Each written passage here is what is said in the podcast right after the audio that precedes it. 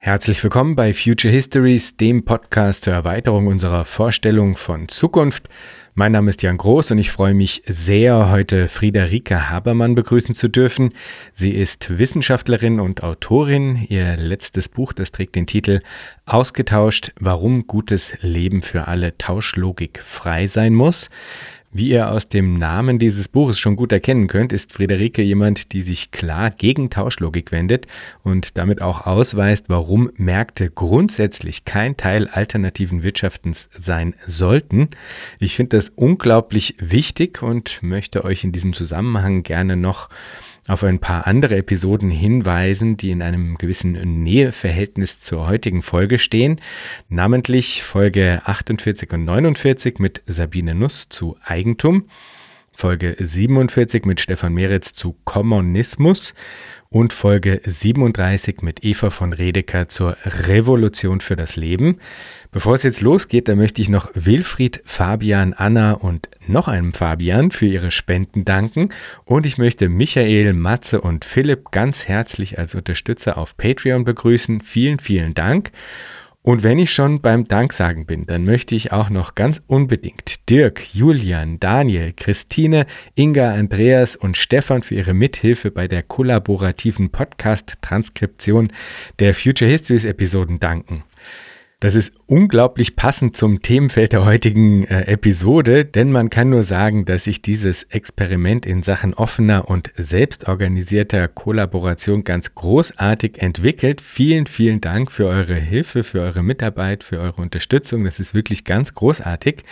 Und ich wurde gebeten, an dieser Stelle auch einen kurzen Aufruf nochmal einzubringen, denn wenn ihr eine Future Histories Lieblingsepisode habt, von der ihr meint, dass sie unbedingt auch schriftlich im Netz stehen, besser auffindbar, leichter diskutierbar und kritisierbar und für Menschen mit Gehörproblemen zugänglich sein sollte, dann schließt euch doch bitte unserem kollaborativen Transkriptionsexperiment an.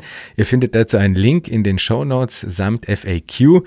Vielen, vielen Dank an alle, die da mitmachen. Und jetzt viel Freude mit der heutigen Episode mit Friederike Habermann.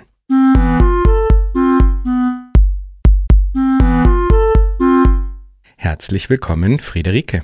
Ja, vielen Dank. Ich freue mich sehr, hier zu den Diskussionen beitragen zu dürfen. Ich freue mich auch.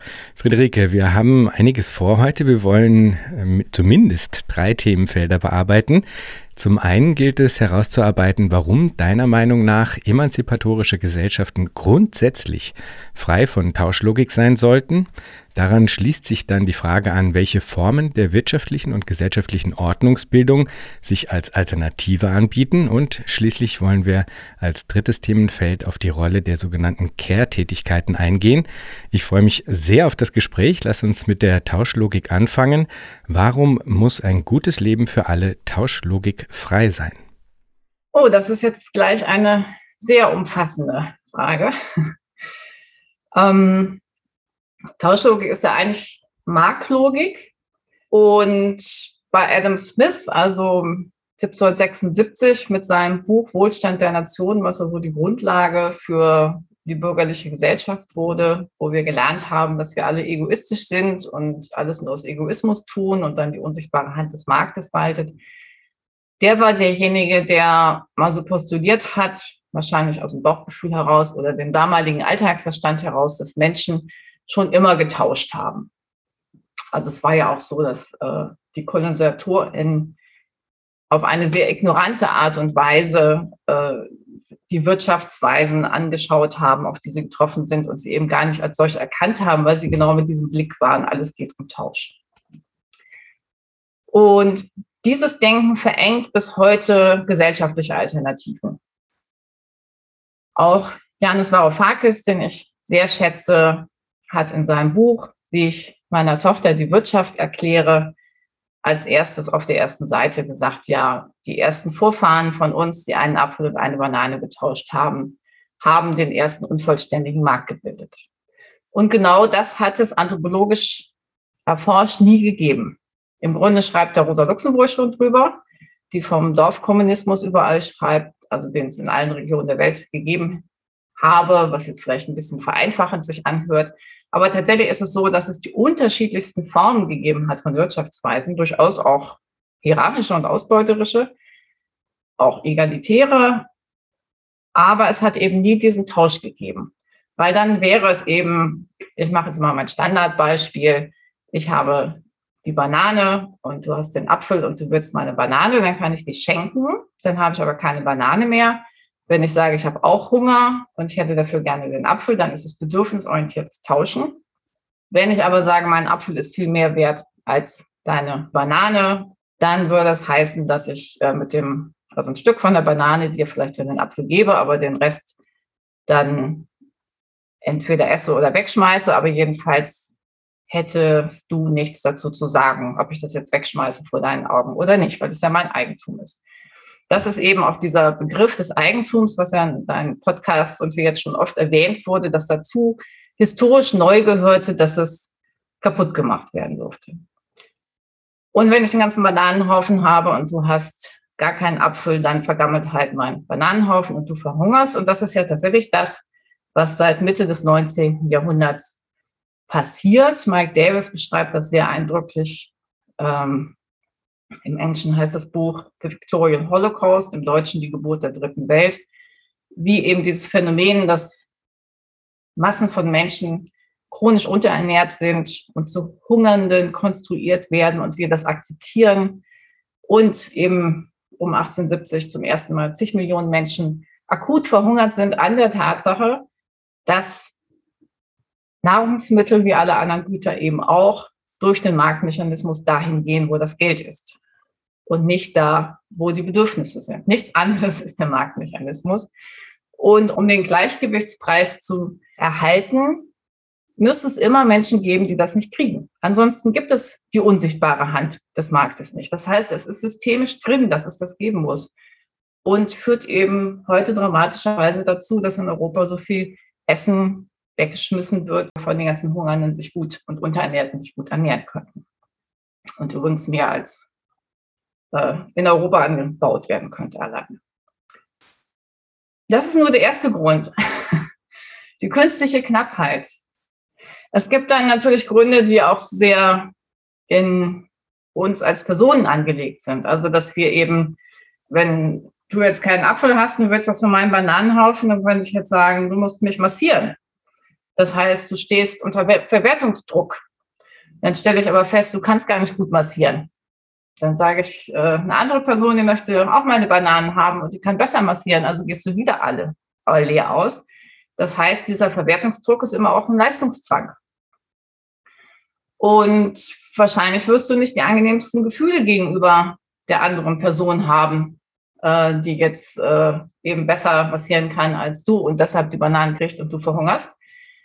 Das heißt, oder selbst wenn du völlig neutral bist, es geht eben um diesen strukturellen Hass. Also entweder du oder die andere Person darf mich massieren und äh, Bananen bekommen und die andere geht leer aus. Das heißt, wir müssen uns immer so verhalten, als würden wir einander hassen. Wir kriegen den Job, die andere nicht. Äh, wir bessern unseren Lebenslauf auf. Heißt nichts anderes, als die Lebensläufe aller anderen schlechter zu machen. Und diese Elemente tragen wesentlich dazu bei, ähm, was Marx anfangs Entfremdung genannt hat, ähm, eben nachher nicht mehr, weil er ja äh, weit seiner Zeit voraus eben gesehen hat, dass es jetzt kein natürliches Selbst gibt, sondern dass wir äh, natürlich immer Teil unserer Umwelt sind. Deshalb hat er diesen Begriff nicht mehr benutzt. Aber ich nehme es einfach, weil es, äh, ich jetzt äh, ja, weil ich ihn einfach sehr sprechend finde, sage ich jetzt mal. Der hat sich ja vielleicht auch deshalb gehalten als Ausdruck. Also selbst wenn ich mein liebstes Hobby mache, muss ich noch unter diesen Verhältnissen von Verwertung, Leistungsangst äh, und strukturellem Hass arbeiten. Selbst im Wald spazieren gehen heißt eben, wir müssen montags um acht oder so im Wald stehen, dann bis nachmittags um fünf spazieren gehen und das montags bis freitags und immer besser als alle anderen, die den tollen Job auch haben wollen und das möglichst unser Leben lang, weil darauf haben wir uns jetzt spezialisiert und äh, was anderes können wir eh nicht so gut, etc. etc. Und das tollste Hobby zum Beruf machen können jetzt auch wirklich die wenigsten. Natürlich ist die Realität viel eher so, dass wir irgendwas machen, mit dem wir uns viel weniger identifizieren oder was sogar extrem gegen unsere eigene Neigung geht Ähm, also in den USA zum Beispiel ist es auch äh, durchaus üblich, dass dann Leute eben äh, in Schlachthäuser geschickt werden oder auf Null gekürzt werden, wenn sie es nicht tun. So, das waren jetzt Grund äh, künstliche Knappheit, dann hatte ich äh, Verwertungsdruck, Leistungsangst, äh, ist nur einer, struktureller Hass und Entfremdung. Jetzt komme ich nochmal wieder auf die gesellschaftliche Ebene, ähm, was eben eine sehr entscheidende ist im Augenblick, das ist eben der Wachstumszwang. Da gab es, hast du ja in deinem Podcast auch schon öfter drüber gesprochen. Ich kann es trotzdem auch nochmal einen ganz einfachen äh, Standardbeispiel machen. Ich produziere einen Stuhl und äh, produziere einen pro Tag und verkaufe den und kann davon gut leben. Jetzt fängst du an, auch Stühle zu produzieren, aber irgendwie zauberst du dir ein Produktionsmittel, mit dem du plötzlich doppelt so viele Stühle am Tag herstellen kannst, also zwei. Und ähm, kannst dadurch natürlich, äh, da du das Holz aus dem Wald klaust, ähm, das, äh, die Stühle für den halben Preis anbieten wie ich. Das heißt, du unterbietest mich dramatisch und entweder ich zauber, zaubere mir auch dieses Produktionsmittel oder ich bin vom Markt wegkonkurriert. Also muss ich eben auch anfangen, zwei Stühle am Tag zu produzieren. Das heißt, wir arbeiten beide nicht weniger. Das ist in der Marktwirtschaft nicht so richtig vorgesehen. Das ist ja sozusagen das, worauf Keynes vergeblich hoffte mit seiner Vorstellung vom Steady Economy. Äh, wir verdienen auch nicht mehr, weil der Preis jetzt ja halb so teuer ist pro Stuhl. Die Welt hat nur doppelt so viele Stühle. Und weil das ein sehr konstruiertes Beispiel ist, ist es eben so, dass äh, es in Wirklichkeit tatsächlich 23 Jahre dauert, bis die Welt doppelt so viel Güter und Dienstleistungen hat, äh, wenn man das angestrebte und vor Corona auch weltweit erreichte Wirtschaftswachstumsziel von drei Prozent zur Grundlage legt. Und danach geht's halt immer schneller. Also die Verdreifachung ist dann eben in 38 Jahren und mit 101 Jahren ist man beim 20-fachen. Und das geht natürlich überhaupt nicht mit einem einzigen Planeten. Da hattet ihr auch drüber gesprochen schon mit grünes Wachstum verstanden als abgekoppelt von absoluten gestiegenen Ressourcenverbrauch. Gibt es nicht. Das ist vielfach belegt worden, meines Wissens zuletzt äh, eben ziemlich ausführlich vom European Environmental Bureau 2019, wo es darum geht. Ja, also der Wachstumszwang ist nicht überwindbar mit Marktlogik und damit natürlich heißt es, äh, egal, ja, wir arbeiten halt auch die ganze Zeit für Klimawandel und für die Naturzerstörung etc. Dann gibt es die nächsten Grund, der damit auch, der nicht so weit davon entfernt liegt, nämlich durch die, also der Marktmechanismus funktioniert ja einfach dadurch, wer am billigsten anbieten kann. Wenn ich jetzt ordentlich, das ist immer bei einem Beispiel so, du bist die böse Person, ich bin die gute. Also wenn ich jetzt ordentlich mein Holz äh, im Holzmarkt kaufe oder wo immer ich es kaufen soll und du gehst eben in den Wald und stiehlst es da oder holst es dir umsonst, dann bin ich wieder weg vom Markt, weil ich nicht so billig anbieten kann wie du. Das heißt, der Marktmechanismus zwingt strukturell jedes Unternehmen dazu, möglichst viele Ressourcen unbezahlt oder unterbezahlt zu vernutzen. Und zu Ressourcen gehört dann eben auch Natur, Mitwelt, Tiere und ähm, geschichtlich nochmal stärker als heute, aber wir haben ja eben auch die Elemente sozusagen, dass auch äh, unbezahlte Arbeit von Frauen und eben auch die Subsistenzarbeit von Menschen im globalen Süden ähm, da sehr wesentlich reinspielt. Und das berührt dann auch die letzten beiden Punkte, ähm, die ich aufzählen mag, nämlich Marktwirtschaft benachteiligt immer Sorgetätigkeiten, weil Sorgetätigkeiten nicht so rationalisiert werden können wie produktive Produktion. Also wir haben jetzt ja gerade Industrie 4.0, alles kann irgendwie viel, viel schneller und sogar exponentiell teilweise hergestellt werden. Und bei Sorgetätigkeiten geht das halt nicht. Natürlich kann ich mal einen Pflegeroboter einstellen, damit er eine kranke Person aus dem Bett hebt, aber das hat jetzt mit Rationalisierung in dem Sinne, dass ich dadurch viel schneller Menschen äh, gesund kriege oder so ja nicht zu tun. oder ganz, ganz minimal. Und deshalb ist es so, also wenn wir hören, das Gesundheitssystem wird immer teurer, dann liegt das daran, dass alles andere eben so viel billiger wird, weil ich das eine eben viel, viel schneller und billiger herstellen kann und das andere kann ich eben nicht viel, viel schneller und billiger herstellen. Und deshalb gibt es halt immer die schlechten Löhne im Gesundheitsbereich äh, und die Unterversorgung. Und ähm, ja, das ist strukturell bedingt und ist äh, offensichtlich auch nicht so einfach aufhebbar. Ähm, das deshalb gibt es auch diese Verlagerung halt in den privaten Bereich. Und man, äh, also das alles in den Marktmechanismus zu integrieren, wäre zum einen wahrscheinlich gar nicht möglich, ähm, um dann noch Profite zu machen. Und zum anderen ist es ja auch eine Horrorvorstellung, wenn sozusagen alles dann absolut monetarisiert abläuft.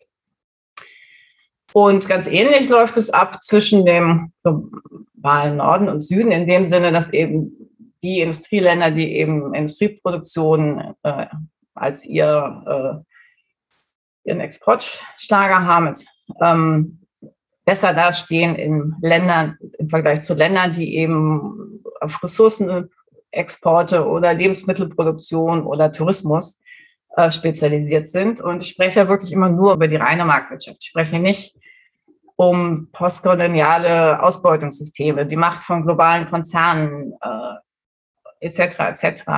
Sondern einfach durch diesen Marktmechanismus haben wir das Gleiche wie bei produktiver und reproduktiven Tätigkeiten. Ähm, ich kann zwar ein bisschen landwirtschaftliche Produktion auch automatisieren, aber ich habe auch hier lange nicht die Steigerungsmöglichkeiten wie bei Industrieproduktion. Und selbst wenn ich irgend Zucker oder so jetzt ein bisschen produktiver anbauen kann, dann führt es letztlich dazu, dass es mehr Zucker gibt, aber ich kann, ich habe keine Produktqualitätssteigerung äh, wie beim iPhone oder so. Das heißt, wenn es mehr Zucker gibt, dann gibt es mehr Angebot und deshalb fällt der Preis. Das heißt, ganz viel von dem, was ich an Produktionsgewinn überhaupt haben kann, verliere ich halt wieder über den Preis. Und äh, es gibt natürlich massive Kampagnen, dass Leute mehr Zucker essen, passiert ja auch. Aber letztendlich ist es schon so, dass äh, selbst wenn da Menschen jetzt durch eine etwas gesteigertere Zuckerproduktion mehr Einkommen hätten, würden sie im Zweifel statt mehr Zucker äh, zu kaufen und die Nachfrage dazu hochzutreiben, halt das neueste iPhone auch haben wollen. Und deshalb würde das Geld wieder in den Industriebereich, äh, also in den globalen Norden gehen. Ja, und in Wirklichkeit ist es natürlich so, dass wir bei der Zuckerproduktion auch teilweise die schlimmsten Verhältnisse, die wir vor 500 Jahren haben. Äh, dass wir natürlich äh, globale Ausbeutung haben, muss ich jetzt einfach nochmal dazu sagen, dass eben mit diesem EU-Programm Everything But Arms, was dann so ein Entwicklungshilfeprojekt sein soll, massiv äh, Menschen vertrieben werden von ihren Dörfern. Also wirklich wie im Mittelalter. Die Dörfer werden kaputt gemacht, die Ländereien werden angeeignet, weil sie nämlich noch ein, ihnen nicht offiziell im Eigentum gehören, sondern weil sie eben einfach nur seit Generationen bewohnt und betrieben wurden. Und da werden dann Zuckerplantagen gemacht, die natürlich, äh, die dann, wo man rein investieren kann. Und dann hat man tolle entwicklungspolitische Investitionen, wo man richtig fett absahnen kann.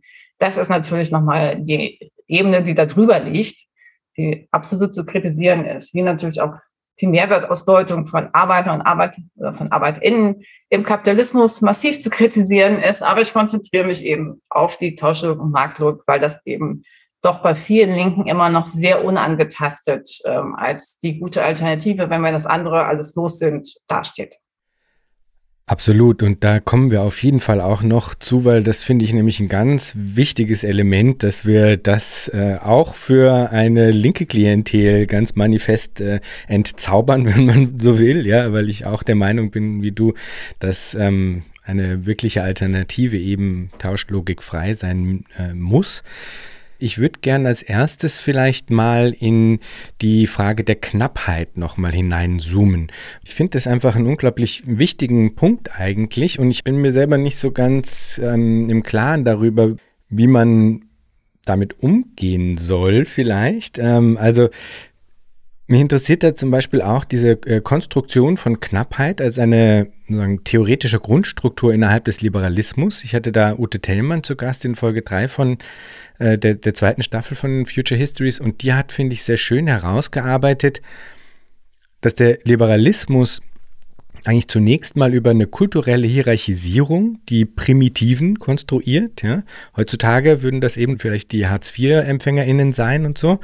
Und diesen Primitiven, in Anführungsstrichen, äh, wird dann der der, der vernünftige Zukunftsbezug eigentlich abgesprochen, ja. Also indem man ähm, unterstellt, sie seien eigentlich zu verschwenderisch und könnten eben nicht vernünftig mit der natürlichen Fülle umgehen, ja.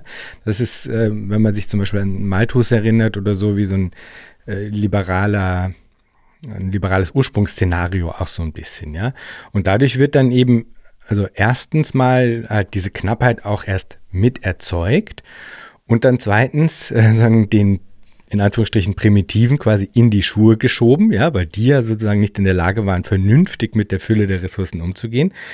Und drittens wird dann natürlich noch eine spezifische Form der Rationalität, also die ökonomische Rationalität, als das eingesetzt, was scheinbar als einziges in der Lage sei, einen richtigen Umgang, einen, äh, nämlich zukunftsträchtigen Umgang mit diesen Ressourcen eben zu bewerkstelligen. Auch entgegen jeder empirischen Realität, die immer wieder zeigt, dass sozusagen die vornehmliche äh, ökonomische äh, Rationalität das natürlich überhaupt nicht tut. Ja, du hast es ja auch schon häufiger aufgezeigt jetzt in diesem Gespräch.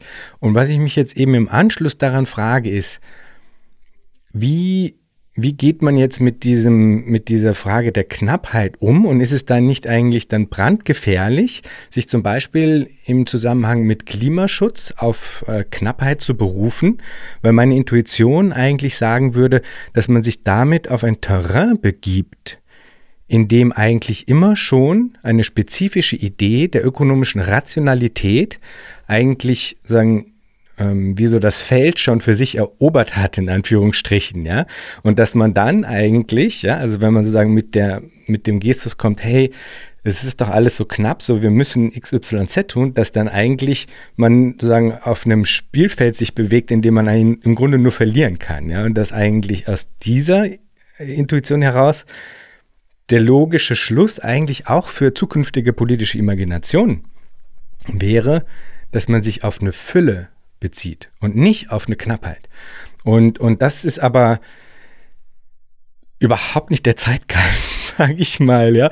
Und ich, und ich habe so voll die Angst, dass da wie so ganz, ganz wichtige Kräfte, also wenn wir jetzt die Jugendbewegungen sehen und so, die sich für Klimaschutz einsetzen, dass da eigentlich ganz wichtige Kräfte im Grunde wie so ins Messer laufen, auf eine Art, ja, um das so ein bisschen dramatisch zu sagen, oder ähm, äh, unbeabsichtigt die Problemlage auf einem Spielfeld verhandeln, auf dem sie nur verlieren können. Das ist so ein bisschen eine Angst und mich interessiert total, wie du das einschätzt. Oh, ähm, du hast jetzt einen sehr großen Bogen gemacht und ich gehe den jetzt auch nochmal ganz rund. Ähm, ich meine, du hast am Anfang gesagt, der Kapitalismus produziert. Der Liberalismus hatte ich, so war quasi sozusagen die Ideengeschichte, die jetzt Ute Tellmann in dieser Folge ähm, gezeichnet hatte, weil eben Malthus sozusagen einer der ersten war, der sozusagen diese spezifische Idee der Produktion von Knappheit sozusagen auch formuliert hat für den Liberalismus. Das war klar. Genau, ja, das trifft es auch wesentlich besser. Also, ähm, weil der Liberalismus ist ja stark deshalb, weil er eben stark von ähm, naja, den Menschen schon, die eben von dem Kapitalismus profitiert haben, äh, geformt wurde, sie von ihm geformt worden sind. Aber es ist eben, was damit verbunden ist, ist ja auch diese Konstruktion der Identitätskategorie äh, des männlichen weißen Bürgers, der eben, du hast jetzt Malthus gesagt, also um 1800 extrem äh, stark war und nicht zufällig, weil als die Rufe nach Freiheit, Gleichheit, Brüderlichkeit aufkamen, also in der amerikanischen Revolution erst 1776 auch und dann in der französischen 1789, ähm, dass er durchaus zuerst auch äh, nicht so klar war, dass das äh, für Frauen nicht gelten sollte und für People of Color nicht gelten sollte. Ähm, Im Gegenteil, also noch in der französischen Revolution sind, haben sich auch die versklavten Menschen in den Kolonien befreit und sind die Rechte der Frauen äh, ausgerufen worden von Olympe de Gouges und Olympe Bush ist dann unter der Guillotine gelandet, wie viele andere. Und äh, die Menschen in Kolonien sind wieder versklavt worden. Ähm, mit Ausnahme von Haiti, was dann die erste schwarze äh, Republik wurde, weil die sich erfolgreich äh, militärisch wehren konnten. Und was dazu geführt hat, dass sie erst Abgesandte in die französische Nationalversammlung schicken konnten und dann plötzlich es hieß, ein Mensch, der einen Tropfen schwarzen Blutes in sich hat, ist schwarz und Schwarze sind so anders und so primitiv als so, so anders als Weiße und so primitiv, dass sie sich noch freuen sollten, dass wir sie versklaven, weil das ist ja das Zivilisierteste, was sie tun können. Ähm, dieser ganze Diskurs ist ja eben im halben Jahrhundert davor entstanden, genau weil es schon koloniale Ausbeutung gab, weil es schon äh, sexistische Strukturen gab und das nicht mal so gut zusammenpasste mit alle Menschen sind frei und gleich. Ähm, und dann die Legitimität in die Biologie verlegt worden ist. Frauen sind ganz anders, sie sind gar nicht fähig, freie und gleiche Staatsbürger zu sein, ähm, emotional und häuslich und was weiß ich. Ähm, und also tatsächlich gab es bis dahin so ein Eingeschlecht-Modell, ähm, wird das historisch genannt. Der Mann ist weiterentwickelt als die Frau, aber ist nicht völlig anders. Selbst die Geschlechtsteile hießen eigentlich genauso, waren bloß irgendwie noch nicht da hingewandert, wo sie hingehörten, wie beim Mann. ähm, konnte aber, äh, in, gab immer so Geschichten, dass es dann auch mal passieren konnte oder so. Es gab gar nicht so eine weder physische noch psychische Differenz zwischen Männern und Frauen und äh, zwischen, äh, also die Einteilung in Hautfarben kommt auch erst Mitte des 18. Jahrhunderts eigentlich und die Zuspitzung auf Schwarz und Weiß dann eigentlich erst nach äh, den bürgerlichen Revolutionen.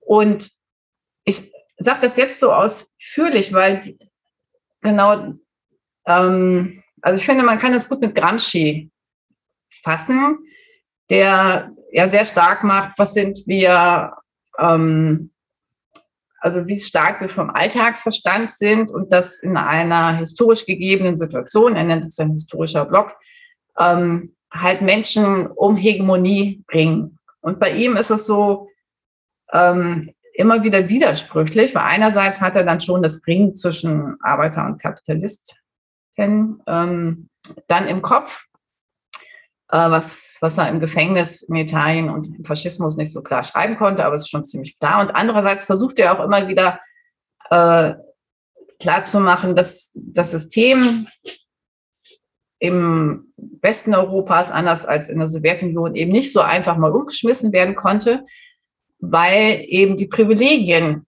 viel weiter verteilt sind innerhalb der Gesellschaft und es deshalb ganz anders mitgetragen wird. Und das ist halt möglich in dieser Zivilgesellschaft, in der um Hegemonien gerungen wird. Und was er damals natürlich dann nicht weiter gedacht hat, ist die ganz offensichtliche Verquickung mit Rassismus und Sexismus. Also er hat ja eigentlich den Fordismus beschrieben, den Wohlfahrtsstaat, wo es zum Klassenkompromiss kam. Und dass eben Arbeiter dann auch was abkriegten vom Kuchen und dadurch befriedet wurden. Aber was natürlich massiv dazugehörte, war die sexistische Arbeitsteilung, das Hausfrauenmodell, was dazugehörte. Und auf der anderen Seite natürlich die damals noch offen koloniale Ausbeutung, auf der dieser Wohlstand beruht hat. Rosa Luxemburg hat das ja ähm, vor gut 100 Jahren in ihrem Buch Akkumulation des Kapitals benannt und ist auch von ganzen Linken wirklich nur gebasht worden. Also es gab nur Shitstorm ähm, weil das niemand hören wollte, auch in der Linken damals nicht. Und ja, das zeigt vielleicht auch, dass es nicht nur der Liberalismus ist, der diese Primitiven macht, sondern durchaus auch linke Kräfte, weil es eben dann, wenn es der Blick nur ist auf die eigenen Privilegien, sowas auch mal schnell gerne ausgeblendet wird und sich dann innerhalb dieser eigen, also meinen historischen Blog eigentlich auch als eine Zivilgesellschaft der Privilegierten sehen kann. Natürlich unterschiedlich privilegiert. Ist was ganz anderes, ob ich hier äh, zum 1 Prozent oder 0,1 Prozent oder so Hartz-IV-Empfängerin gehöre. Ist natürlich unvergleichbar. Aber warum gehen die 99 Prozent nicht alle geschlossen auf die Straße? Weil es eben auch viele Elemente gibt, wovon auch profitiert wird. Und weil der Alltagsverstand uns natürlich auch sehr eingebläut ist, dass wir die Alternativen gar nicht mehr sehen aber eben durchaus auch wegen diesen Privilegien.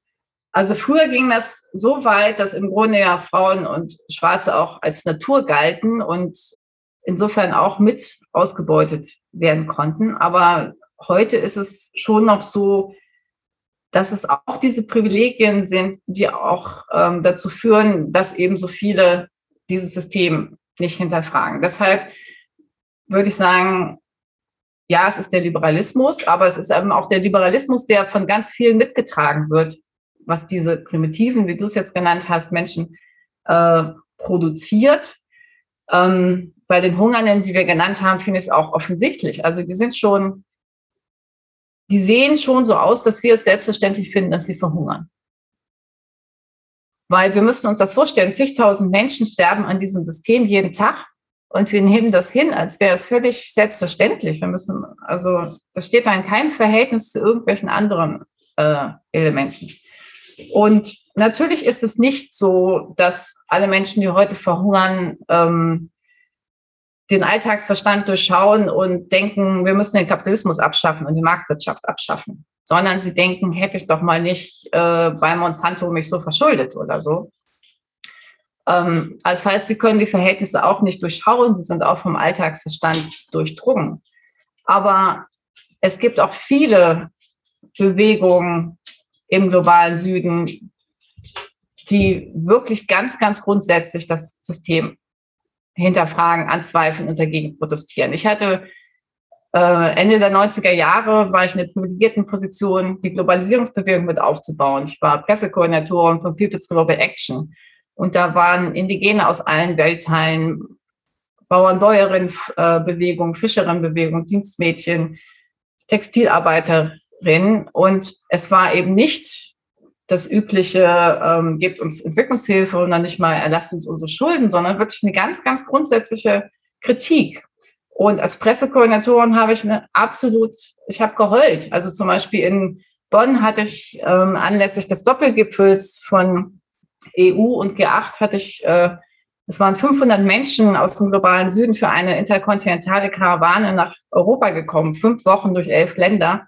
Und dann gab es diese Pressekonferenz in Bonn und es sollte sozusagen, es war dann die Pressekonferenz, es ist eine Praktikantin einer lokalen Tageszeitung gekommen. Und in derselben Tageszeitung, als die Menschen äh, zu einer Aktion fahren wollten und die Herrschenden auslachen wollten, und eingekesselt worden sind. Und der Großteil waren damals indische Bauern äh, mit langen weißen Gewändern und grünen Tüchern. Dann stand in dieser Zeitung am nächsten Tag, der schwarze Block ist gekesselt worden. Chakraborty Spivak, die sagt, die Subaltherren können nicht sprechen. Und genau das ist passiert. Also erstens haben sie häufig nicht die Möglichkeiten, irgendwie zu protestieren. Zweitens sind sie auch vom Alltagsverstand durchdrungen. Aber selbst wenn sie es schaffen, weil sie sich politisch organisieren, weil sie sich anders organisieren innerhalb ihrer Strukturen, das war eigentlich fast bei fast allen Bewegungen so, dass sie noch Commons-Elemente hatten, dass sie andere Handlungs- und Denklogiken äh, sozusagen untereinander gelebt haben, was sie so stark gemacht hat. Also selbst wenn sie dann protestieren, werden sie nicht gehört. Sie werden nicht, wurden nicht gesehen. Und selbst wenn sie in die Presse gekommen sind, wenn es Berichte über die Karawane gab, dann waren das immer äh, Berichte, ja, die Bauern haben, äh, sind gegen Gentechnik oder so. Nicht, sie stellen unser komplettes Wirtschaftssystem in Frage. Und ähm, ja, ich habe das jetzt alles nochmal so ausgeholt, weil es eben weit über die Kapitalisten oder die reinen Vertreter des Liberalismus hinausgeht, sondern eben wirklich äh, dieser Alltagsverstand sehr massiv äh, in die linke und in die progressive Bewegung hineinwirkt ähm, dass es dann auch, äh, was ich, wenn Indigene ähm, und was sagen, wie Mensch anders umgehen könnte mit Wirtschaft, mit der Mitwelt etc., dann äh, wird es ja im Zweifel als ganz, äh, ich sage jetzt mal ganz putzig oder so, aber so ein bisschen, also so, als wäre es naiv oder so, als hätte es nichts mehr für uns zu sagen. Vielleicht früher war es schön, für die ist schön, aber was heißt das für uns oder so? Es wird halt nicht äh, ernst genommen. Das ist eben auch nochmal diese Element, äh, dieses Element von den Subalternen können nicht sprechen, weil das, was sie zu sagen haben, würde das ganze System so umwälzen, dass es nicht mehr gehört werden kann. Wenn ich jetzt auch nochmal auf den Klimabezug eingehen äh, kann, ähm, ja, ich habe auch Angst, wenn es jetzt einfach grüne Ökonomie gibt, äh, wenn jetzt mit der Modern Monetary Theory, was ja sehr angesagt ist, jetzt von linker Seite auch. Also wir drucken uns das Geld und machen jetzt den grünen Umbau. Ähm, Geld drucken können sich nur die reichen Nationen, weil die anderen haben sofort eine so hohe Inflation, dass es äh, ihre Währung kaputt wäre und es gar nicht geht. Das heißt, die reichen Nationen drucken sich jetzt das Geld. Ähm, und mit diesem Geld können wir jetzt nochmal perfekt alle Ressourcen im globalen Süden aufkaufen und äh, können damit nochmal versuchen, erneuerbare Energien zu machen, was zum Beispiel heißt, in Oaxaca, in Mexiko, ähm, äh, den Menschen auf ihr Land auf das, was mal ihr Wald war und vor die Küste äh, riesige Windräder zu bauen, so dass die nicht mehr wissen, wovon sie leben. In Mosambik Hunderttausende von Hektar jedes Jahr abzumachen für Biomasse, äh, Kraftwerke, was ich Desertec-Ideen gab es, die äh, Agrarfuel-Ideen. Ja, es sind ja nicht nur Ideen, es wird ja auch zum Teil umgesetzt. Das heißt, dieser ganze grüne Umbau verbraucht massiv Ressourcen und es ist massiv im globalen Süden natürlich. Auch Desertec hätte man in Deutschland machen können, aber es war ja irgendwie schöner, da das leere, angeblich leere Land im globalen Süden, genau wie in kolonialsten Zeiten zu nehmen. Ähm, und dass wir damit wirklich äh, uns Haus und Hof sozusagen äh, äh, jetzt nochmal verprassen. Und durch die Marktwirtschaft wird es eben dazu führen, äh, dass es nicht nachhaltig sein kann dass es jetzt irgendwie einen Boom geben kann, aber dann sind halt die Ressourcen einmal verbraucht und sie sind nachher nicht mehr in der Qualität.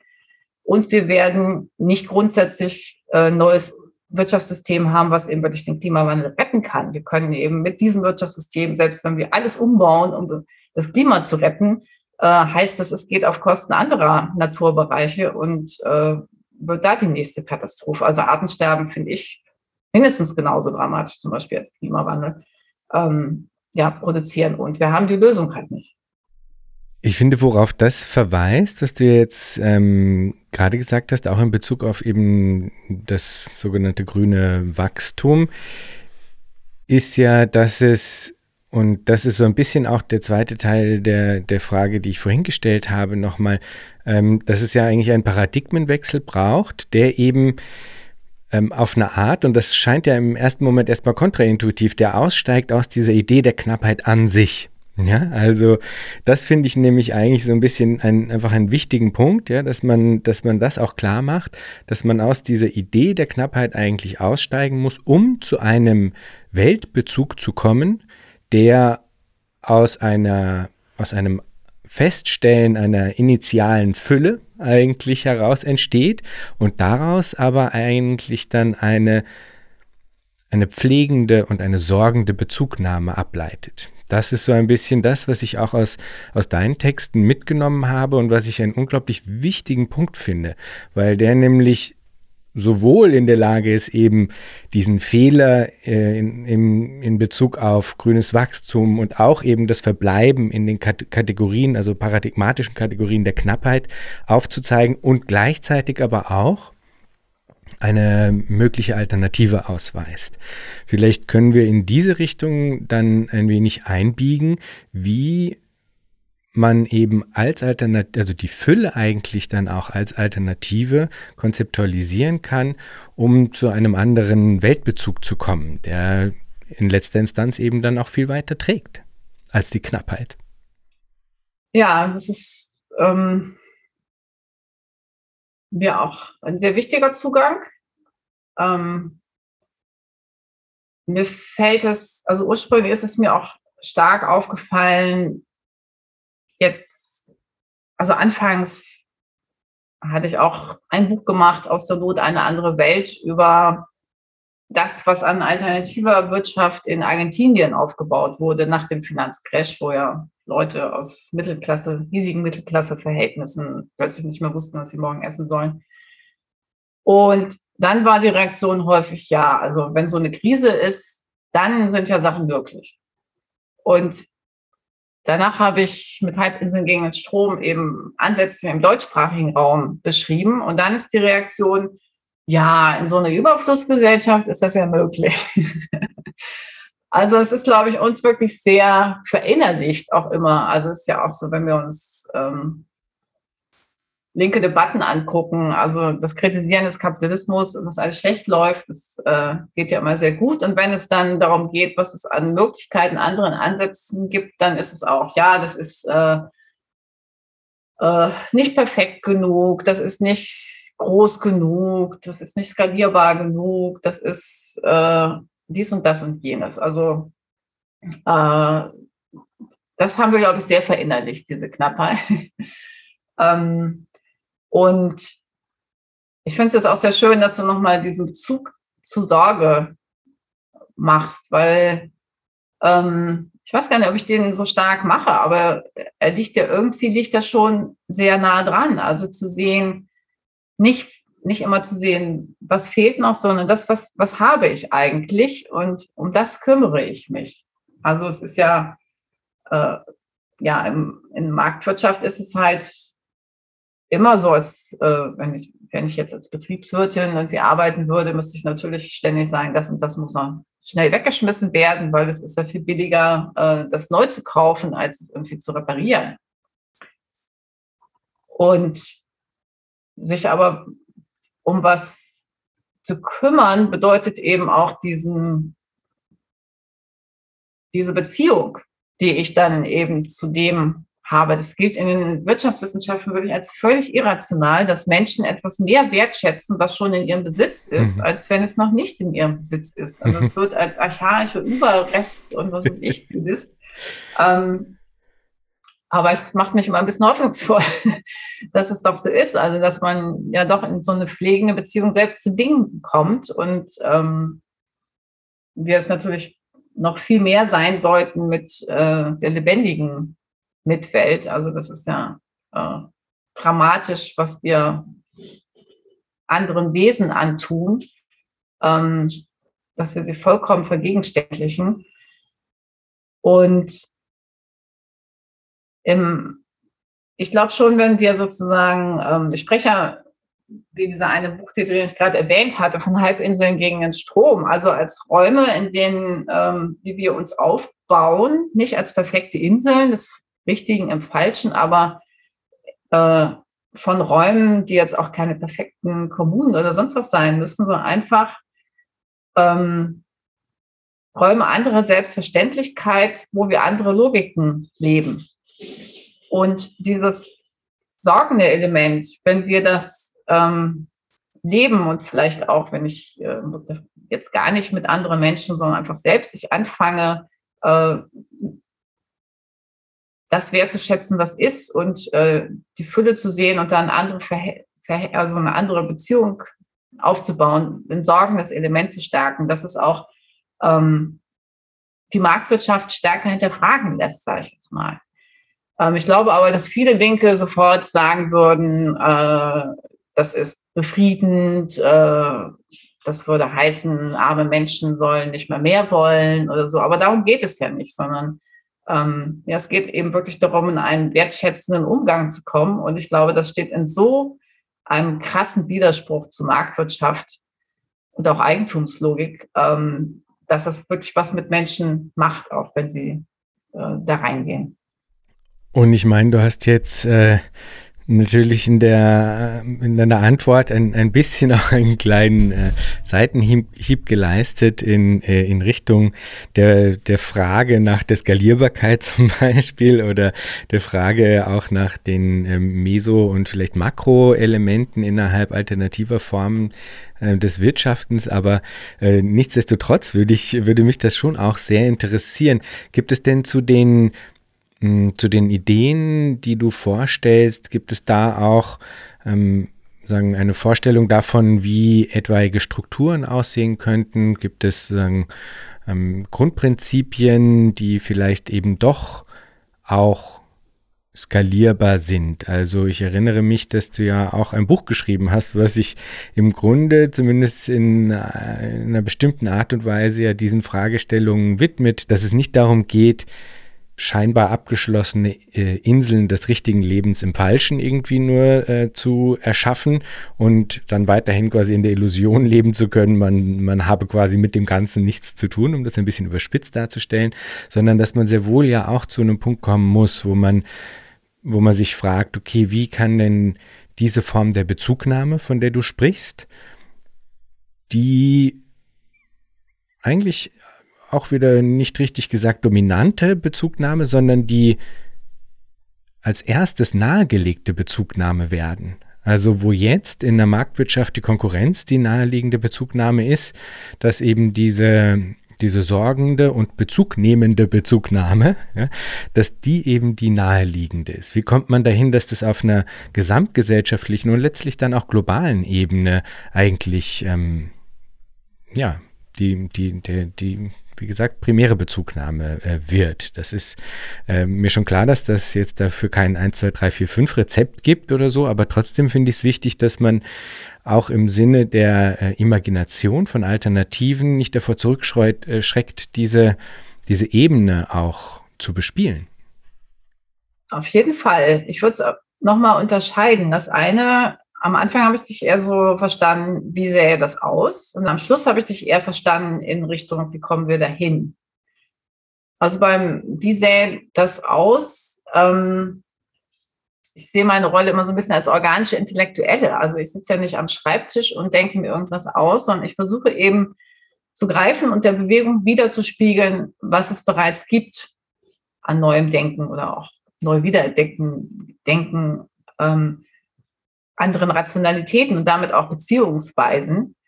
Ähm, ich finde das auch super schön, wie Adam Schacks Ausdruck Beziehungsweise Revolution, die er sagt, ähm, die historischen Brüche, die es immer mal wieder gibt, die nicht planbar sind, sind nicht die Revolution, auch wenn sie notwendig sind, Strukturen aufzubrechen, sondern Revolution ist das, was wir an Beziehungen vorher und hinterher verändern, was wir, ähm, also im Grunde ja auch so ein, äh, ein Aufruf zur Demokratisierung, sage ich jetzt mal, ähm, eben wirklich Sachen nicht starr sein zu lassen. Und das wirft sie ja eben anderen Revolutionen auch vor, die dann gesagt haben, äh, ja, nach dem Bruch hieß es, jetzt ist alles toll und es durfte eben eigentlich gar nichts mehr verändert werden, sondern diese Suchbewegung immer weitergeht, so wie Zapatistas äh, von Fragen schreiten wir voran äh, sprechen.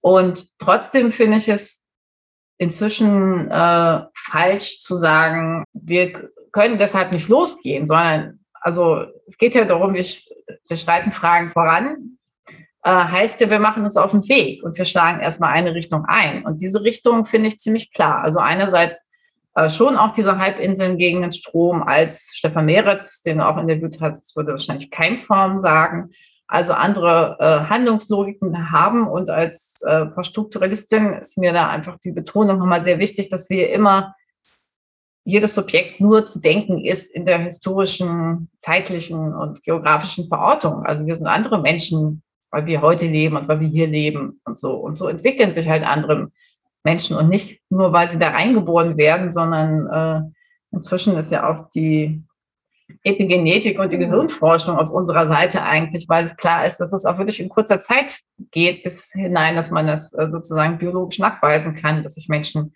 ähm, verändern in anderen äh, Zusammenhängen. Und in dem Buch Economy, ich glaube, auf das hast du jetzt angespielt, also ein Wortspiel zwischen Economy für Wirtschaft gesamtgesellschaftliche Wirtschaft und Commons ähm, mache ich zweierlei, dass ich einmal so diesen äh, Kehrstrang so weiterdenke. Da gibt es ja alte, äh, was heißt alte, also sozusagen in der feministischen, gerade in der deutschen feministischen Ökonomie-Diskussion ist in den 80er Jahren schon sehr stark gemacht worden, dass es eben darum geht, die Bereiche jenseits vom Markt stark, äh, stark zu machen. Ähm, dann ist die Diskussion sehr, sehr abgebrochen und nochmal äh, wieder neu aufgenommen worden durch Silvia Federici, die dann äh, sehr breit wieder diskutiert worden ist, so seit zehn Jahren. Äh, aber auch jetzt äh, ganz aktuell von Gabriele Winker, ähm, wesentliche Initiatorin von der Care Revolution mit ihrem Buch zu Klima und Care, ähm, die auch sagt, wir müssen diese Bereiche ausweiten, damit wir die Marktlogik zurückdrängen. Also in der feministischen Bereich ist das sehr viel vorgedacht worden. Ähm, ich kriege immer so ein bisschen die Krise, wenn ich dann irgendwo höre, es gibt ja gar keine Frauen in der Postwachstumsdiskussion, ja, weil die einfach ein bisschen bornierter ist in der Hinsicht, als was da sozusagen auf der Seite gelaufen ist. Ähm, und zum anderen aber eben auch so als Gegengewicht zu dem Vorwurf, ja, in kleinen Nischen funktioniert das vielleicht, äh, beziehe ich mich eben stark auf Jeremy Rifkin, der als, als Ökonom im Grunde sogar liberaler Ökonom und bekanntester Zukunftsforscher der Welt, ähm, eigentlich sagt, der Kapitalismus zerlegt sich gerade selbst, weil eben das Preissystem aufgrund sehr hohen Produktivitätsmöglichkeiten, die wir haben, äh, zusammenbricht. Und er hat dann so einen Zweckoptimismus, dass die commons-basierte Peer-Produktion sehr stark wird. So. Und ich versuche einfach in diesem Buch einfach mal als positive Entwürfe und äh, Tendenzen äh, global denkbar äh, mal so aufzuzeigen.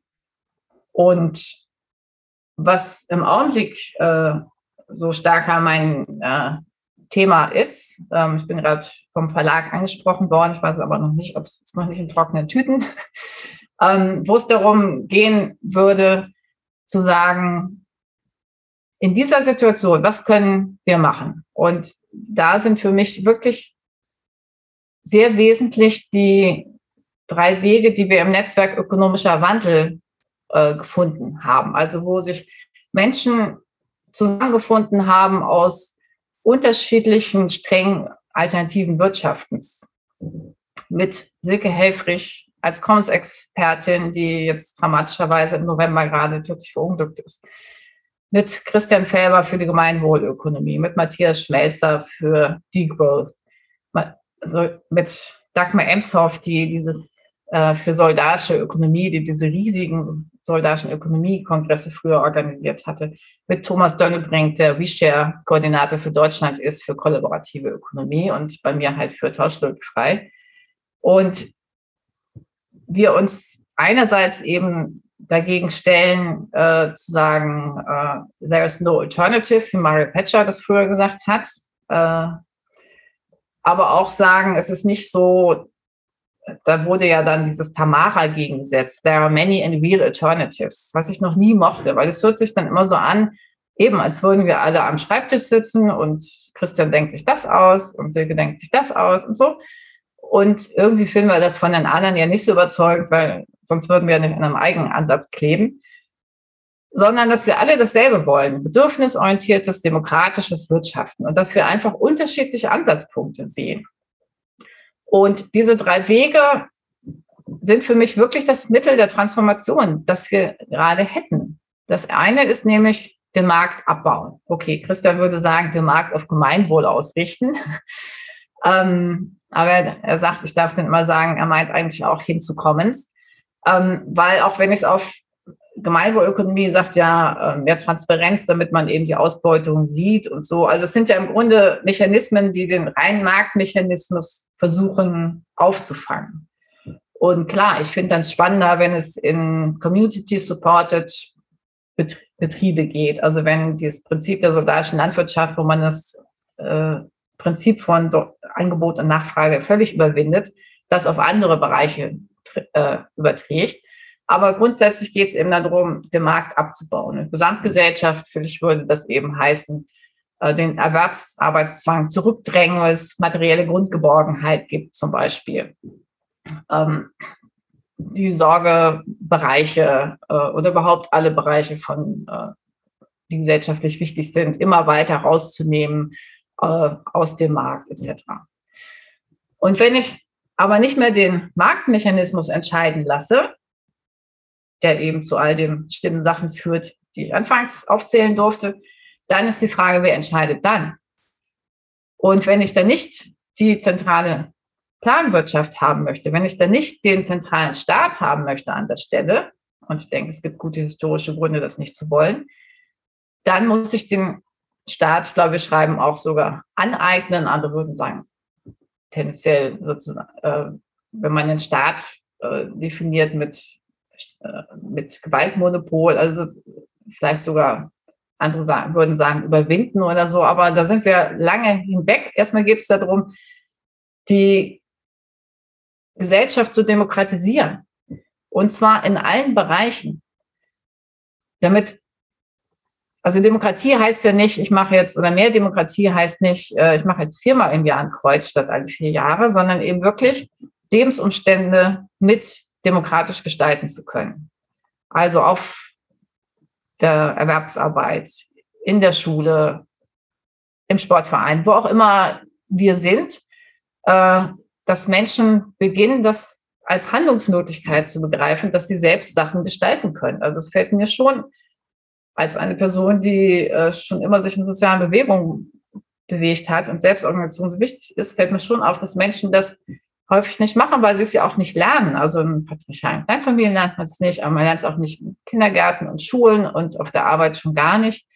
Ähm, das heißt, das ist ein ganz, ganz wesentlicher Lernprozess, äh, sich selbst mit einzubringen, auch Bedürfnisse vielleicht zu spüren und äh, zu äußern, zu lernen, es zu äußern. Da finde ich es ähm, sehr hilfreich, die Muster des Commoning von äh, Silke Helfrich.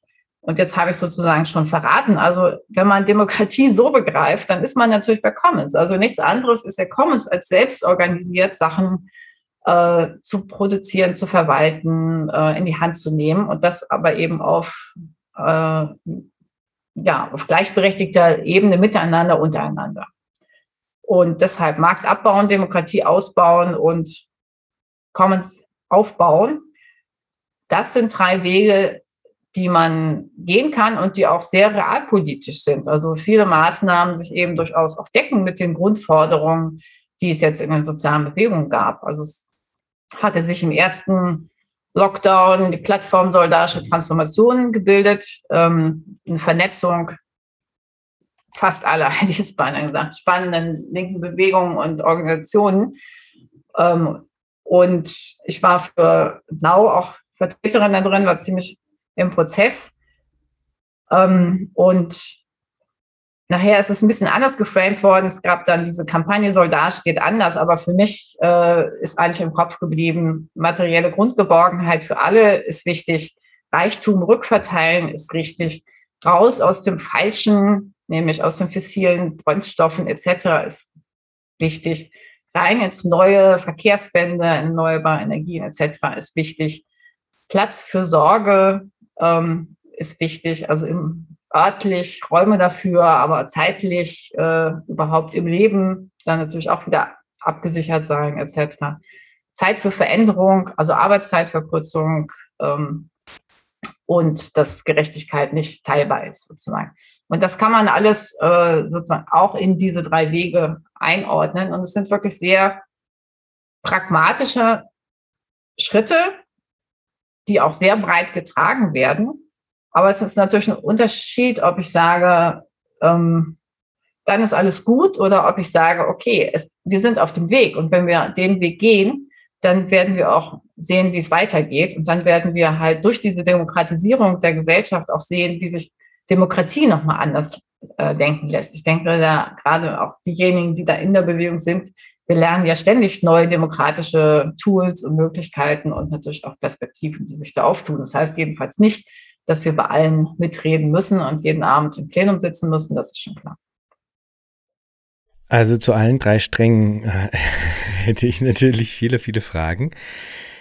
Vielleicht steigen wir doch einfach äh, nochmal beim, beim Markt ein, auch weil einfach innerhalb linker Ideen alternativer politischer Ökonomie der Markt oft noch als scheinbar neutrales Steuerungsmittel äh, irgendwie beibehalten wird. Gerne dann auch mit der Argumentation, es gäbe eigentlich keine Alternative dazu oder es sei eben möglich, ihn in irgendeiner Form einzuhegen. Das wird dann unterschiedlich konzeptualisiert, je nachdem, ähm, aus welcher Richtung man kommt. Aber nichtsdestotrotz gibt es viele linke Entwürfe, die irgendwelche, irgendeine Form von Marktstruktur weiterhin erhalten sehen.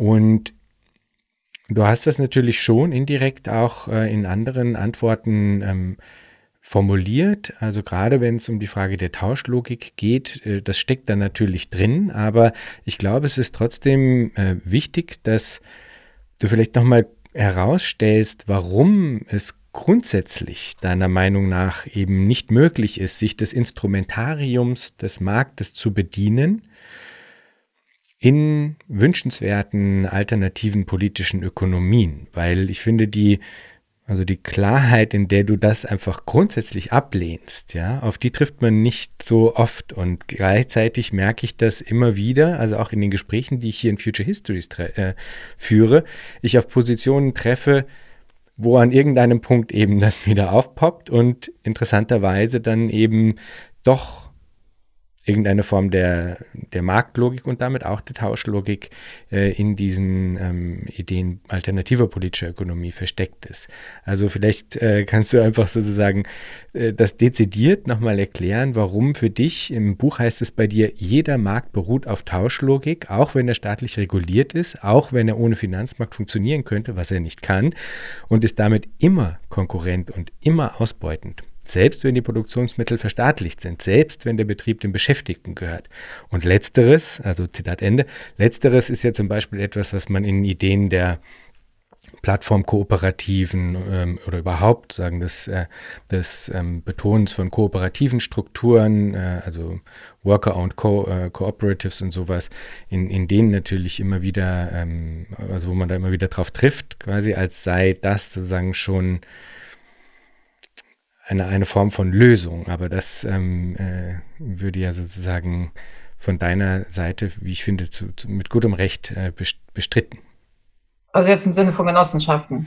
Genau, Entschuldigung, das Wort war mir jetzt nicht eingefallen, deswegen habe ich immer Ko Kooperativen gesagt, ja. Genossenschaften, genau. Ja, also ähm, Genossenschaften gibt es ja schon von 1900 ungefähr das Oppenheimer Gesetz, wo Herr Oppenheim Genossenschaften untersucht hat und hinterher gesagt hat, entweder sie gehen pleite oder sie sind keine Genossenschaften mehr.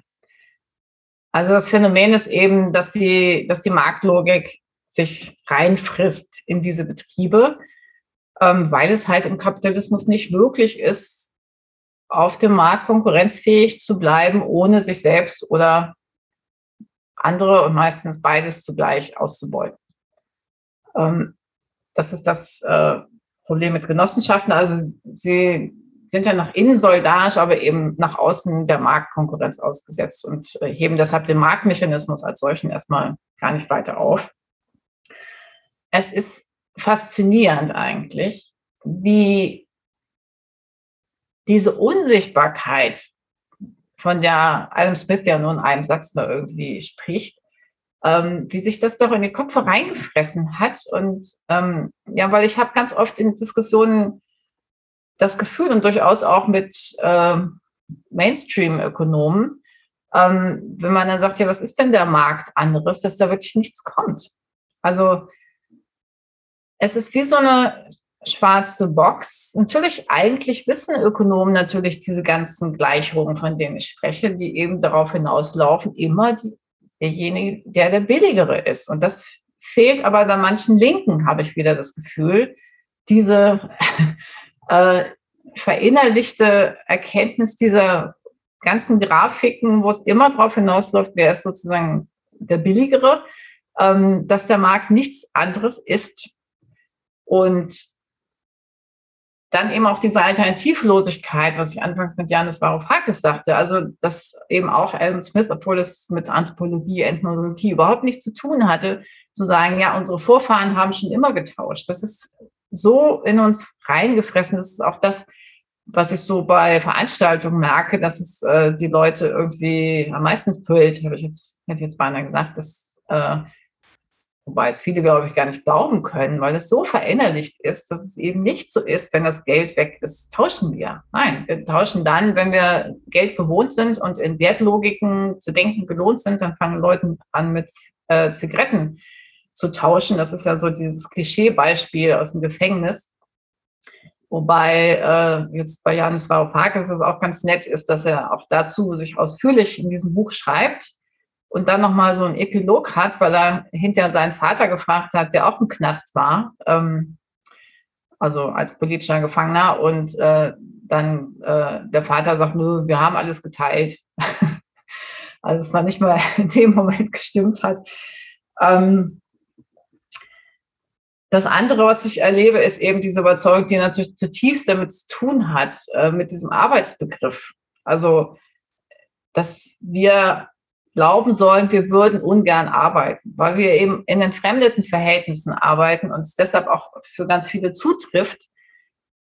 Und wir diese, äh, gibt es ja auch diese Gummibärchen-Effekte, von denen ich manchmal spreche. Also sowohl Erwachsene als auch kleinste Kinder aufhören, einem zu helfen und sich solidarisch zu verhalten und alles, wenn man anfängt, sie zu belohnen. Also diese äußere, dieses äußere Belohnungssystem eben die ganzen inneren Motivationen kaputt macht. Und die sind dann auch nicht einfach hinterher wieder da, sondern wenn man dann das Geld abschafft, dann äh, gucken Kinder gelangweilt in die Röhre, wenn sie vorher Bilder gemalt haben und Eltern holen trotzdem nicht ihre Kinder rechtzeitig vom Kindergarten ab, obwohl sie es vorher gemacht hatten ähm, und so diese ganzen Experimente.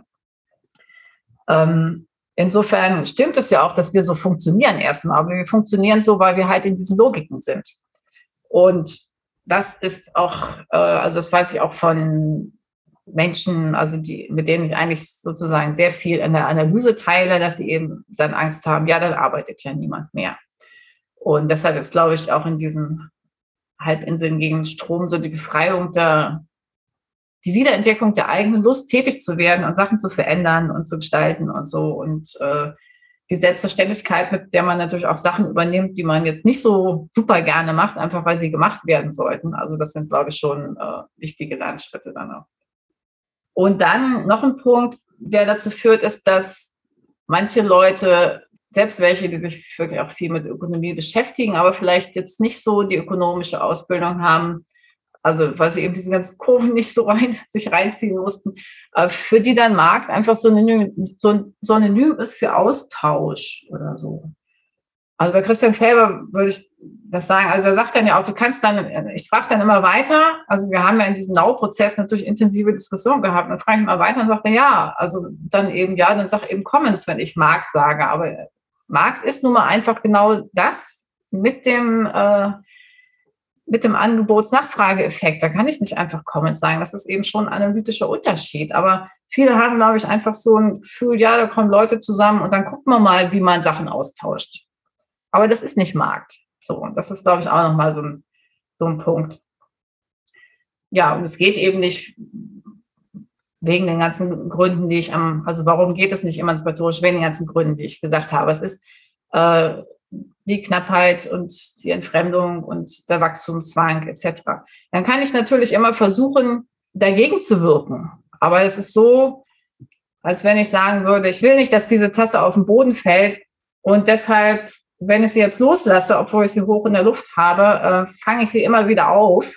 Ähm, sie fällt trotzdem auf den Boden. Also die Schwerkraft ist deshalb nicht aufgehoben. Und der Marktmechanismus ist genau dieser Mechanismus, der diese ganze Scheiße fabriziert und ich kann immer wieder versuchen, das irgendwie aufzufangen. Aber bestenfalls kann ich mal das gleiche Ergebnis haben, als wenn ich versuchen würde, das demokratisch zu gestalten.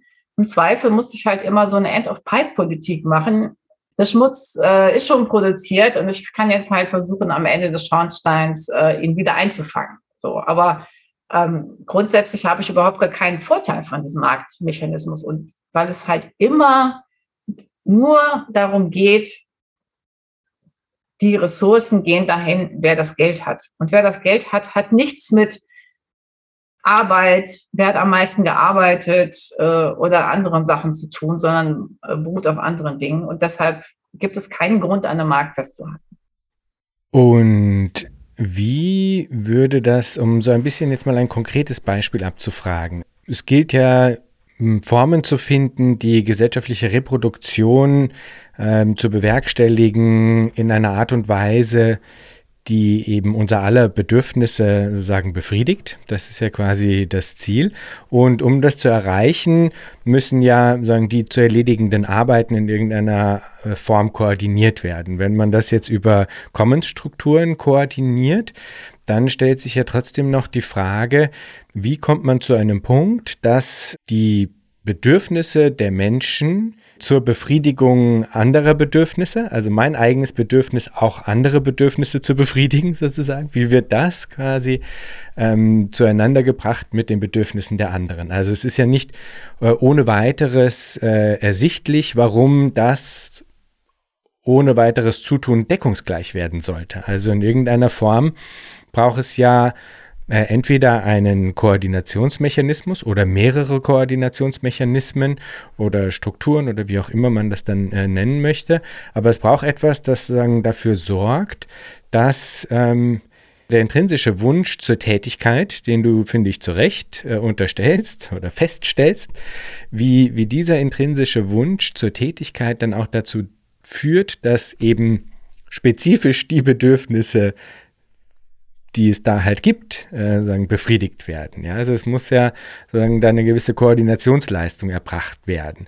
Und das ist ja zum Beispiel genau auch ein Punkt, bei dem eben klassisch liberale Positionen so tun, als sei der Markt quasi in der Lage, da eine gewisse Koordinationsleistung äh, zu erbringen wie wir wissen, nur unter der Maßgabe, dass ein Haufen von Bedürfnissen, nämlich alle die, die nicht zahlungsfähig sind, einfach nicht befriedigt werden. Das wollen wir definitiv nicht, aber dann stellt sich ja trotzdem die Frage, was sind sagen diese äh, Koordinationsmechanismen, wenn man nicht einfach davon ausgeht, dass in einem organischen Prozess sich das schon ergeben wird, was ich äh, ein bisschen ein, eine sehr voraussetzungsvolle Annahme äh, finde, wenn man das jetzt auch im Sinne des Narrativs einer politischen Imagination, ja, die man quasi auch breitenwirksam unter die Menschen bringen will, ja, dann verstehe ich, wenn quasi da erstmal eine gewisse Grundskepsis äh, dem entgegenstünde, wenn das sozusagen das letztgültige Argument ist im Sinne von, das ergibt sich dann schon, sondern da sind ja doch noch einige Fragen offen in Bezug auf die Koordinationsleistung und mich würde interessieren, ob, ob du da vielleicht eben auch wieder, weil du sagtest, als organische Intellektuelle versuchst du da auch Dinge aus der Praxis zu ziehen, ja, also vielleicht Kennst du da Herangehensweisen aus der Praxis, die auch versuchen, diese Ebene zu adressieren oder auch theoretische Herangehensweisen, ähm, wie man das machen könnte? Das fände ich noch spannend. Ja, aus der Praxis hatte ich ja schon gesagt, das entwickelt sich eigentlich rasend schnell, was da an demokratischen Tools entsteht, an äh, Widerständen abfragen, konsensieren oder ähm, die äh, Fluid Democracy.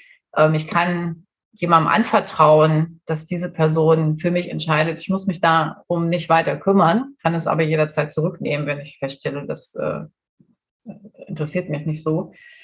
Ähm, aber davor steht ja vielleicht noch mal was anderes, nämlich diesen äh, den Markt als Mythos zu entlarven. Und ich glaube, das machst doch auch du, oder? Also ich war leider nicht dazu gekommen, mir das näher anzugucken. Aber ähm, das, was dem Markt zugesprochen wird, ist ja, also selbst das Silicon Valley ist maßgeblich durch Subventionen des äh, US-Verteidigungsministeriums äh, großgezogen worden. Oder wenn wir es gerade in der Corona-Krise sehen, sehen mit den Pharmaindustrien. Die Pharmaindustrien machen ja meistens auch nur noch äh, das Sahnehäubchen und die Grundlagen sind ähm, in staatlichen Institutionen äh, erforscht worden. Und dann kriegen sie aber nochmal massiv Subventionen und dürfen dann hinterher die Gewinne privat einstreichen.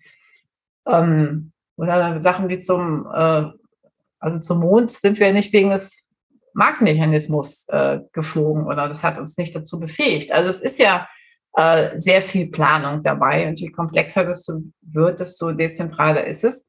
Und natürlich auch mit äh, modernen Technologien. Also da hast du sicher hier auch äh, Menschen schon gehabt, die dafür plädiert haben. Ich weiß auch, dass es in China teilweise schon diskutiert worden ist, äh, einen Marktmechanismus durch ähm, künstliche Intelligenz zu ersetzen. Es geht natürlich immer wesentlich darum, dass es demokratisch bleibt. Also ähm, kann mir schon vorstellen mit den ganzen ökonomischen Problemen, dass es in Richtung, also dass es sozusagen auch ohne emanzipatorische Bewegung mehr hin in Richtung weg vom Marktmechanismus. Ich glaube, du hast es auch ähm, im letzten Interview so formuliert. Weg vom Marktmechanismus geht hin zu seiner äh, Planung. Aber dass wir es schaffen, eine Planung nicht komplett zentral machen zu lassen, ähm, ich glaube, das, also das spielt, glaube ich, wieder rein, dass Markt dieses Undurchsichtbare ist, wo wir gar nicht wissen, was es ist und deshalb können wir es nicht so richtig ersetzen, während wenn wir uns jetzt vorstellen, da ist ein zentraler Planungsagent und äh, wir sagen, nee, hallo, also wir, uns fallen die folgenden Tools ein, weshalb wir das alles viel dezentraler machen können, dann ist das, glaube ich, schon deutlich äh, vorstellbarer. Und äh, global organisierte Commons gibt es ja auch. Also äh, sowas wie Wikipedia ist ja deshalb möglich, weil es äh, sozusagen nicht auf materieller Ebene äh, im Kapitalismus äh, Menschen und Ressourcen ausbeuten muss, also jetzt sozusagen ähm, im Softwarebereich ist, Aber das heißt ja nicht, dass es da weniger Koordination gibt als äh, in materieller Produktion. Oder Sachen wie äh, globale Koordination von der Bekämpfung äh, von Krankheiten, die sich ansonsten nicht rentabel sind. Äh, auch Menschen, die sich da global vernetzen. Also ich meine, äh, das ist ja eigentlich nicht mehr äh, der entscheidende Punkt. Und meine Vorstellung wäre letztendlich sowas, ähm, ich hatte vorhin das Beispiel mit der Bäckerin im Dorf. Ähm, ja, also es gibt dann halt äh, eine Bäckerei, wahrscheinlich auch mehr Leute, die mitmachen und dann äh, gibt es da einen Radius, äh, wo Menschen von diesen Commons äh, sozusagen versorgt werden. Aber andere Produktionen sind auf einer ganz anderen Ebene, wo die Reichweite viel höher ist und einiges ist durchaus auch global.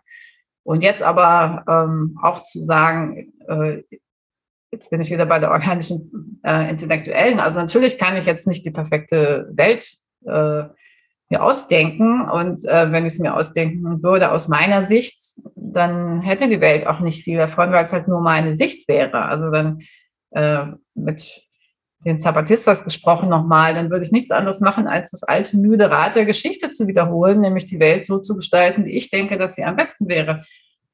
Dann geht es eben darum, dass wir uns auf den Weg machen, klar analysieren, welche Mechanismen führen zu welchen Herrschaftsverhältnissen, Ausbeutungssystemen, Zerstörung der Natur etc. etc. Was wollen wir überwinden und was können wir von der historischen Situation, wo wir gerade sind, aus tun und dann eben weitergehen. Und je mehr Menschen sich in Demokratie üben, desto mehr Potenzial haben wir da auch.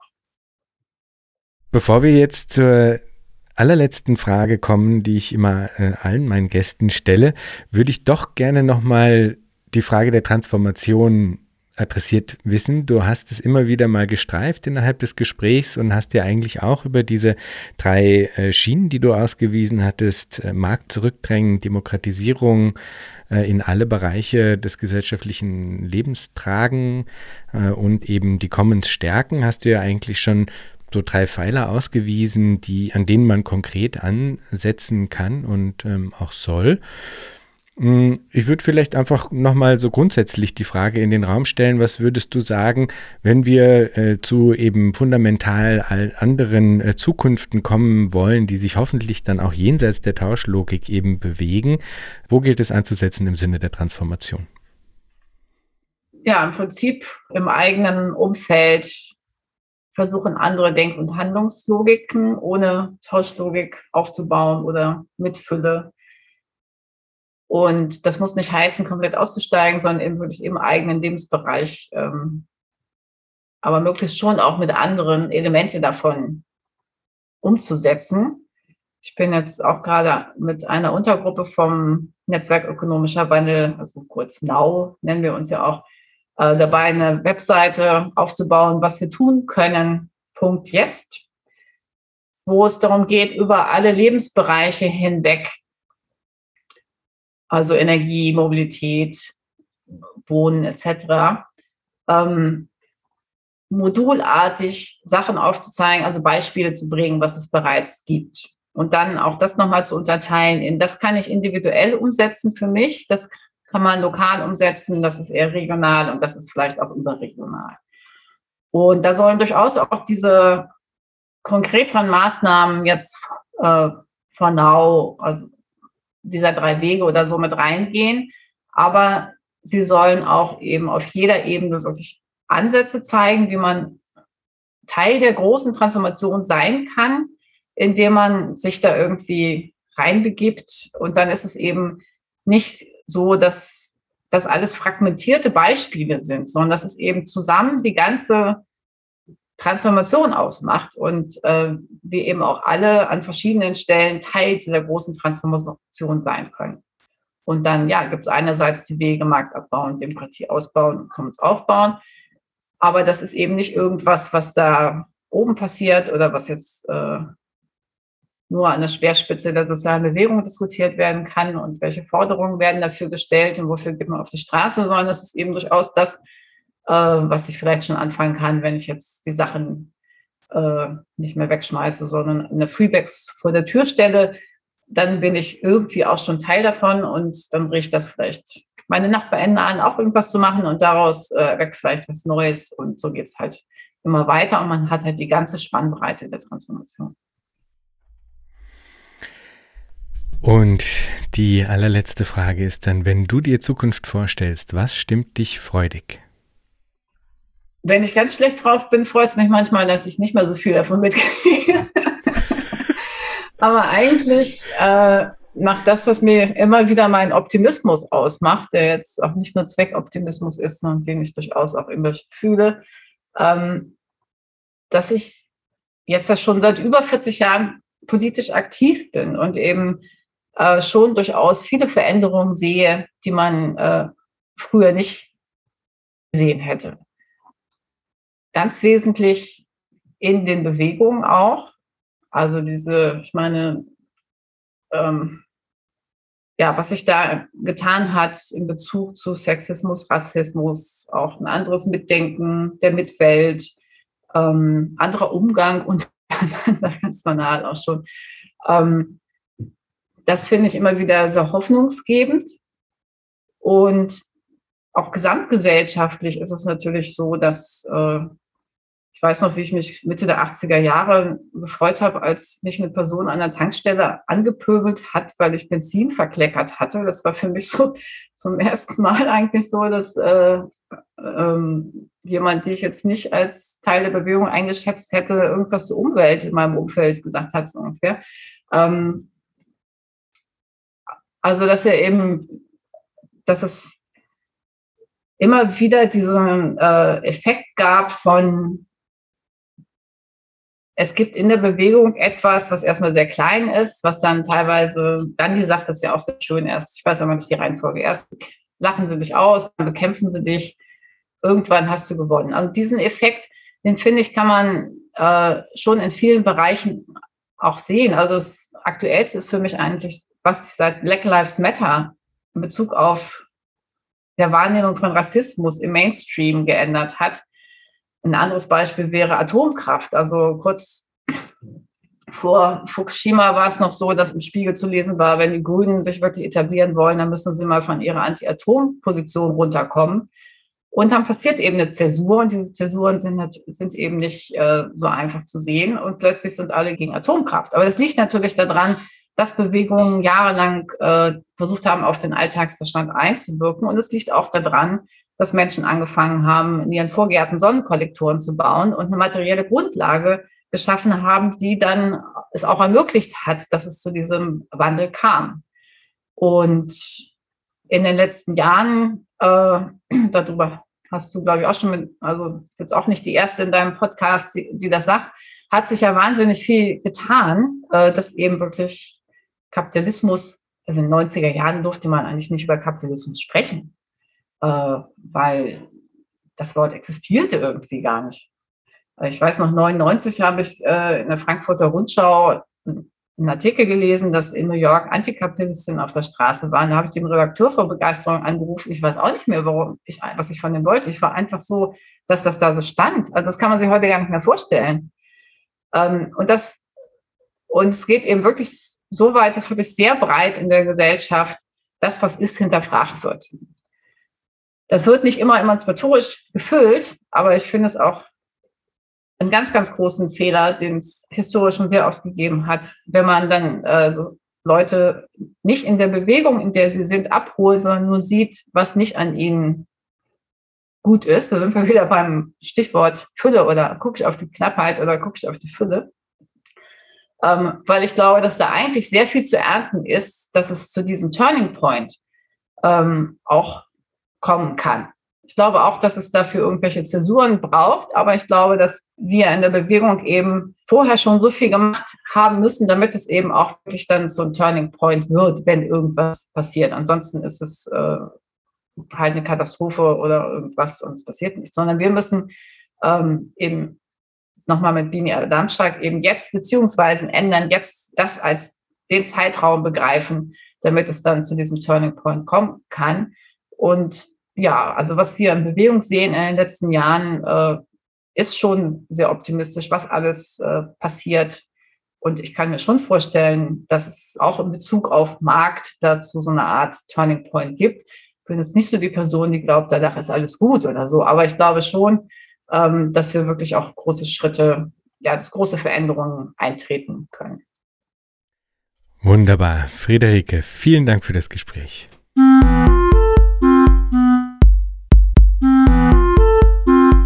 Das war Future Histories für heute. Vielen Dank fürs Zuhören. Shownotizen und vieles mehr findet ihr auf www.futurehistories.today. Diskutiert mit auf Twitter unter dem Hashtag Future Histories oder im eigenen Subreddit. Ihr könnt Future Histories nicht nur auf allen großen Podcast-Plattformen hören und abonnieren, sondern auch auf YouTube, wo ihr neben den Episoden dann auch Kurzvideos zu Kernbegriffen einzelner Episoden findet. Schreibt mir gerne unter jan at futurehistories.today. Ich freue mich immer sehr über interessante Rückmeldungen und Hinweise. Wenn ihr Future Histories unterstützen wollt, dann könnt ihr das auf patreon.com-future histories oder auch via Spende auf unserer Homepage. Future Histories ist eine Produktion von Metalepsis, zu finden auf metalepsis.net. Bis zum nächsten Mal. Ich freue mich.